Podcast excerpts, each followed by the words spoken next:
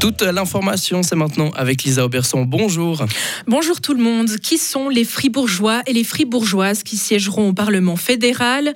Les bureaux de vote viennent de fermer. Les résultats vont tomber dans l'après-midi. L'élection au Conseil national s'annonce disputée. 141 candidats et candidates pour 7 sièges. Pas de révolution en vue, mais un siège très disputé et quelques surprises qui ne sont pas impossibles. Loïc Chorderet. Premier enjeu, la gauche conservera-t-elle ces trois sièges ou l'UDC peut-elle réussir à récupérer la place perdue par Jean-François Rime il y a quatre ans? L'UDC présente une liste forte avec d'abord le sortant Pierre-André Page et un duo intéressant pour arracher ce deuxième siège. Nicolas Colli, député influent et visage connu de la population suite à sa candidature à la préfecture de la Sarine et le Lacroix Flavio Bortoluzzi qui avait fini troisième de la liste UDC en 2019 et qui pourra aller chercher des voix importantes du côté germanophone. Mais est-ce que ce sera suffisant? Il faudra que l'électorat UDC se mobilise en nombre. À gauche, c'est la socialiste Ursula Schneider-Schuttel qui semble être la plus menacée, même si on le sait, les sortants partent avec un avantage. Même si les Verts sont donnés perdants dans les sondages par le jeu des apparentements et une popularité qui dépasse son parti, Gérard Tendray devrait conserver son siège.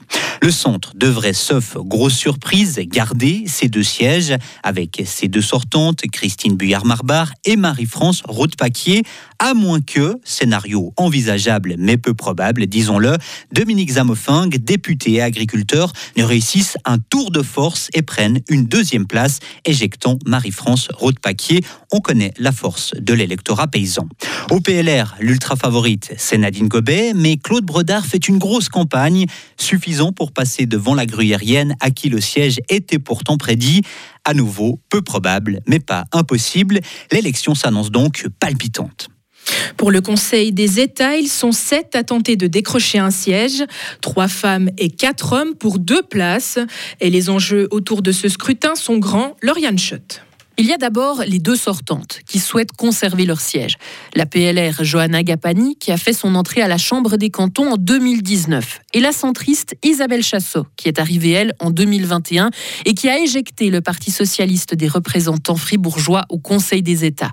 Et il est surtout là l'enjeu. Est-ce que la gauche va parvenir à reprendre cette place qu'elle avait perdue lors du départ de Christian Levrat pour la présidence de la Poste suisse? À l'époque, les résultats de l'élection complémentaire n'avaient pas fait un pli. Isabelle Chassot avait eu la faveur de la population fribourgeoise, et de loin, en récoltant plus de 62% des voix, passant très largement devant son adversaire socialiste de l'époque, Karl Alex Ridoré. Sa réélection est donc très probable. C'est le siège de Johanna Gapani qui pourrait être davantage attaqué. La PLR devra se démarquer face à une gauche plurielle qui mise sur son ticket PS vert, composé d'Alice Ray et de Gérard Tendray, tous deux candidats aussi au national, pour tenter de reprendre une place aux États. Elle pourrait aussi devoir faire face à un autre candidat de droite, l'UDC Pierre-André Page, candidat aussi à sa réélection au Conseil national. Dans tous les cas, la population fribourgeoise parlera. Pour cette élection au Conseil des États, seuls le ou les candidats qui ont obtenu la majorité absolue, c'est-à-dire plus de la moitié des voix, seront élus au premier tour. Un deuxième tour est déjà programmé le 12 novembre. Et là, le ou les deux candidats qui ont obtenu le plus de voix seront élus. La population glanoise élit aujourd'hui son ou sa nouvelle préfète. Quatre candidats se présentent à la succession du centriste Willy Chorderet qui prend sa retraite. Le PLR Valentin Barr, l'indépendante UDC Sarah Deveau, le vert libéral Lucas Biller et la verte Daphné Roulin. La préfecture n'a jamais été aussi disputée depuis 30 ans. Toute la rédaction de Radio Fribourg se mobilise pour vous faire vivre cette journée d'élection avec des interventions et des réactions toutes les 30 minutes des 12 12h30 et une émission spéciale qui aura lieu en direct depuis l'hôtel cantonal dès 18h.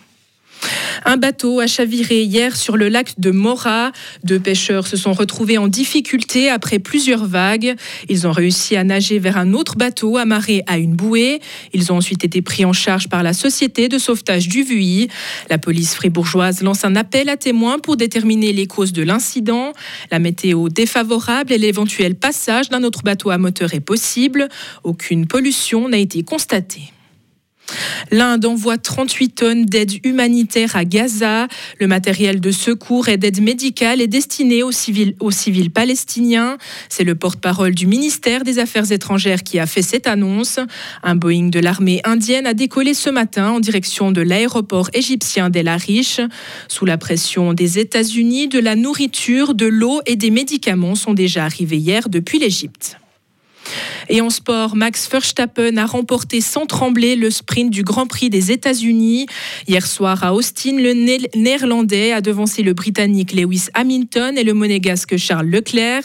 Il partira de la sixième position lors de la course principale aujourd'hui à 21h.